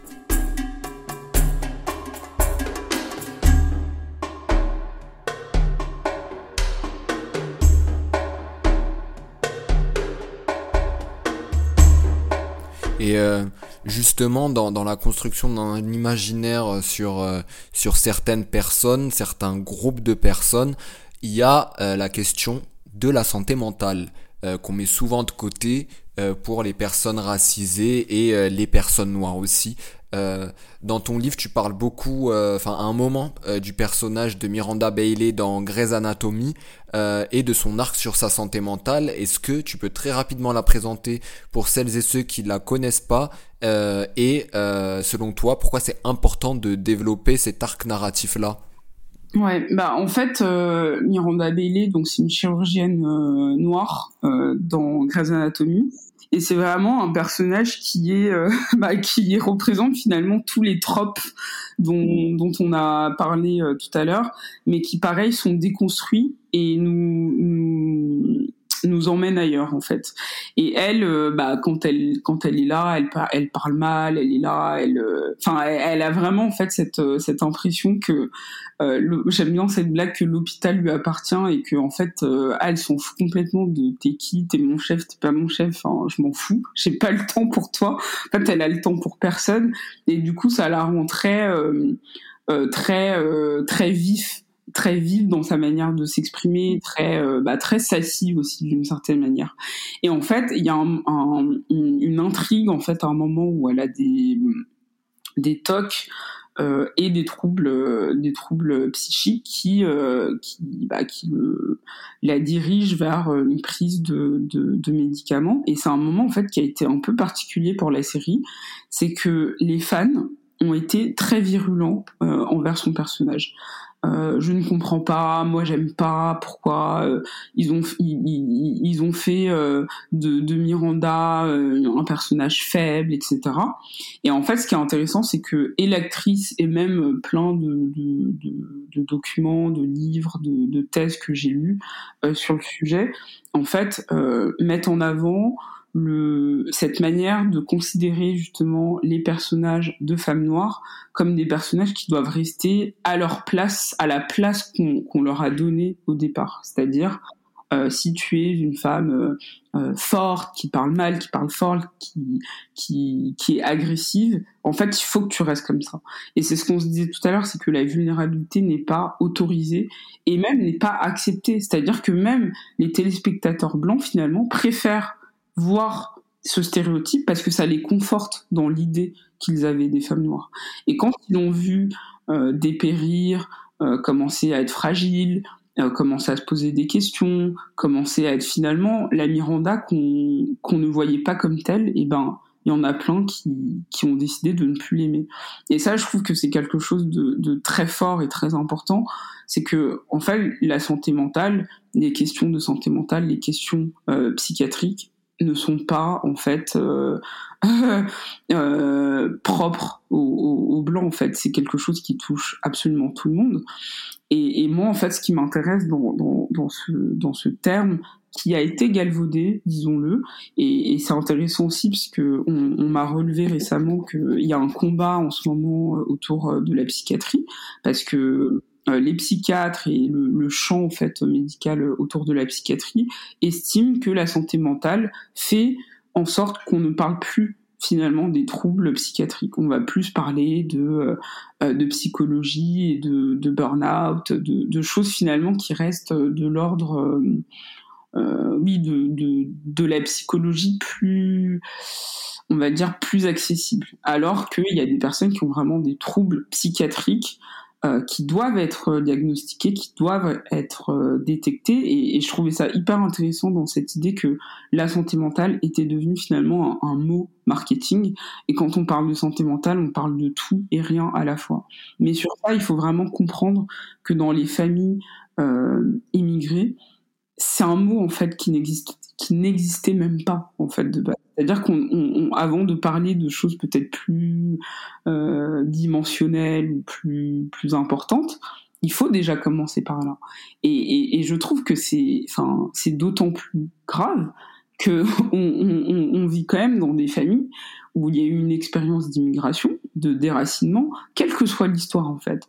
Euh, euh, parfois c'est euh, post-guerre, parfois c'est euh, c'est euh, c'est pour des raisons euh, euh, climatiques, parfois c'est pour des raisons juste de d'immigration, on va dire classique, économique. Voilà, économique, espérer un avenir meilleur pour ses enfants, pour subvenir aux besoins de la famille qui est restée au pays. Mais dans tous les cas, il y a quand même une expérience qui est pas qui est pas évidente en fait la raison, même si quand on vient dans le cadre d'études, c'est encore quelque chose de, de, de, différent, pas forcément euh, la même expérience vécue, mais ça n'empêche pas les discriminations qui, qui, qui vont être subies, euh, le racisme, ça n'empêche pas cette difficulté aussi euh, d'intégration, presque cette obligation d'intégration, d'assimilation pour certaines familles.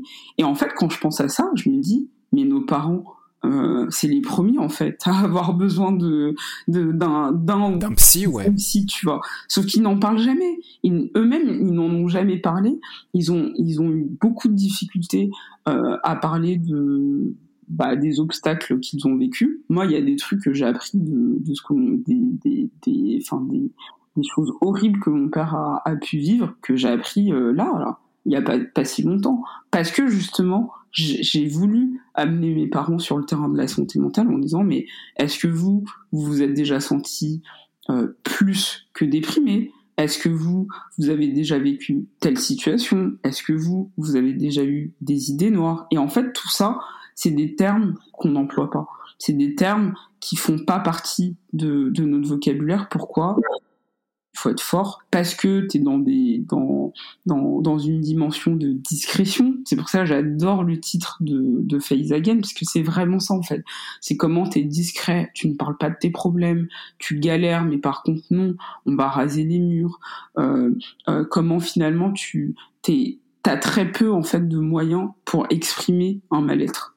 Tu vas en parler voilà à des amis mais même à des amis qui sont tes amis tu vas en parler à ta famille Non, parce que c'est toi qui es parti. Donc il faut aussi prouver que ton ton ton arrivée euh, dans le pays euh, d'adoption entre guillemets euh, et se fait de la bonne manière en fait. Et, et ça me fait penser au livre de Kautar Archi qui, qui vient de sortir récemment, Comme nous existons, et c'est exactement en fait ce que tu es en train de, de décrire dans le livre. Elle explique que l'été, bah, elle et ses parents euh, rentrent au Maroc et euh, quand la famille leur demande comment ça va, ils disent que ça va très bien, tout va très bien.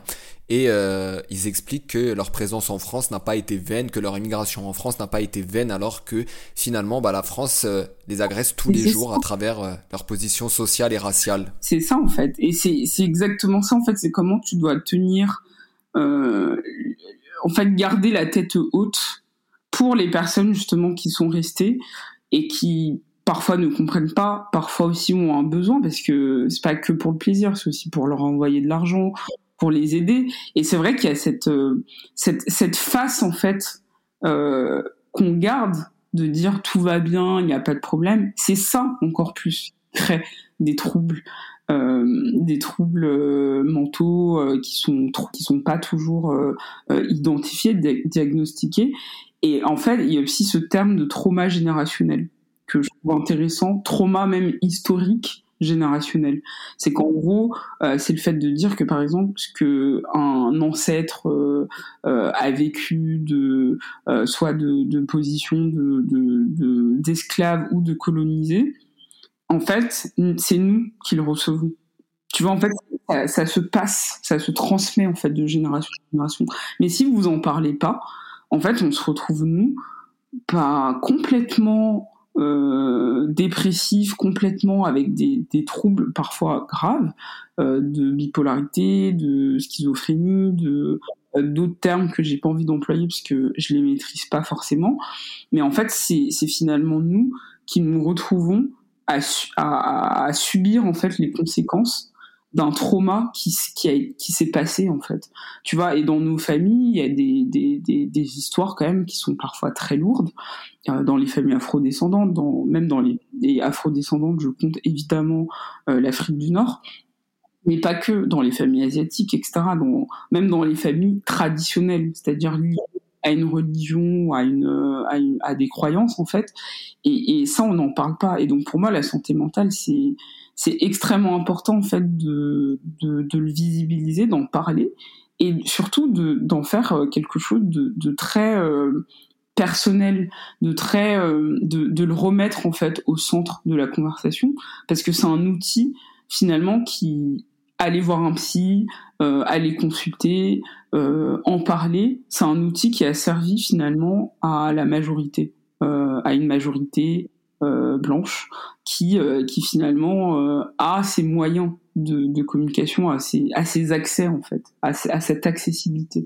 Et c'est important de, de, de rendre accessible en fait ces outils de compréhension de soi-même, mais aussi des outils qui permettent finalement de, de, de de, de, faire le pli en fait sur son histoire familiale. Et c'est pour ça que j'ai adoré leur Algérie de l'INASU il y a quelque chose en fait, je trouve, de très beau dans le fait que ses parents, enfin ses grands-parents, euh, ne parlent pas comme on voudrait, c'est-à-dire ils ne nous disent pas tout, mais on arrive à comprendre en fait euh, un, un, un, trauma qu'ils ont subi.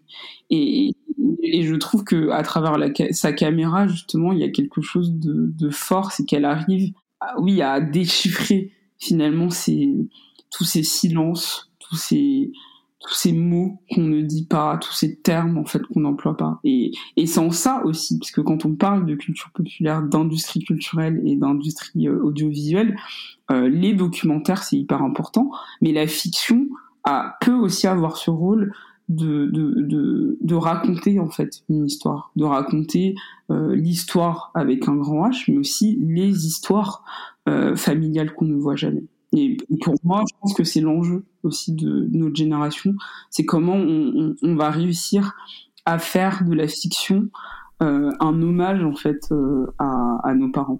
Et euh, justement, ça, mène un peu à la conclusion de, cet épisode. Ça me fait penser à Alice Diop, qui est intervenue pendant les, les chichas de la pensée avec Maboula Soumaoro. Et elles ont parlé de l'importance de la transmission, de la traçabilité et de tracer les vécus de nos parents. C'est extrêmement important. C'est, extrêmement important en fait de documenter, de, mettre en image, de mettre en mots en fait un, vécu. Euh, sinon, il va, se perdre en fait. Et même nous, euh, parfois, on, on, a du mal en fait à savoir qu'ont fait euh, nos, nos arrière-grands-parents, euh, euh, comment nos parents parfois se sont rencontrés. Enfin, ça dépend des familles, mais c'est quelque chose en fait qu'il faut qu'il faut qu'il faut montrer, qu'il faut pouvoir exprimer et qu'il faut qu'il faut vraiment le voir comme presque une obligation en fait un devoir de mémoire et, ce devoir de mémoire passe principalement par les images même si on peut avoir aussi euh, euh, un, un, une continuité dans l'oralité. Euh, les podcasts c'est une forme comme une autre. Mais je trouve que dans les images aussi il y a quelque chose de puissant de enfin moi qui me qui me, qui me met des, des claques en fait de visuel où tu te dis mais ouais moi j'ai j'ai un projet de, de série où il sera question aussi de ça de voir les liens entre différents pays différents continents et de comprendre en fait que euh, notre histoire familiale en fait nous poursuit d'une manière ou d'une autre. Et justement tu parles d'un projet de série. Qu'est-ce qu'on peut te souhaiter pour la suite? Bah écoute, euh, pour la suite, euh, on peut me souhaiter de, de que cette, euh, ce projet se concrétise. Et mais après, j'ai d'autres projets de livres, de, de, de podcasts. J'ai envie de continuer, en tout cas, toute cette réflexion autour des liens entre euh, espace médiatique et culturel et, et les sujets de, de société qui nous concernent, qui nous qui nous font du mal parfois et qui nous qui nous insèrent en fait dans dans des cases dont, dont, dont on souhaite pas qu'on en sorte en fait et j'ai envie de continuer justement à comprendre en fait ce ce, poids et le pouvoir en fait que ça a de, l'échanger. Donc euh, bah voilà ce qu'on ce peut me souhaiter. Et, j'espère que que, euh, que toute cette prophétie en fait ne se réalisera pas. Parce que c'est un peu drôle depuis la fin de, du livre euh, depuis qu'il est sorti il y a plein de choses que je dis dans le livre qui sont en train de se réaliser. Et je et moi ça me fait pas plaisir en fait cette euh, liens euh, d'interdépendance entre politique et euh, culture et espace médiatique en fait c'est très grave en fait ce qui se passe et donc j'espère vraiment que qu'on que tout le monde puisse avoir ces outils d'analyse, ces outils de compréhension justement pour ne pas se laisser berner, parce que c'est exactement ce qui se passe. Merci beaucoup pour, euh, pour ce regard plein de sagesse. Euh, merci euh, pour ta participation à cet épisode. On aurait pu parler pendant trois heures, franchement. Merci à toi. Et, euh, et voilà, donc je te souhaite le meilleur pour la suite. je suis très content de t'avoir eu. Et moi, je dis aux auditeurs et auditrices de À l'intersection et Bibliothèques à très bientôt pour le prochain épisode. Ciao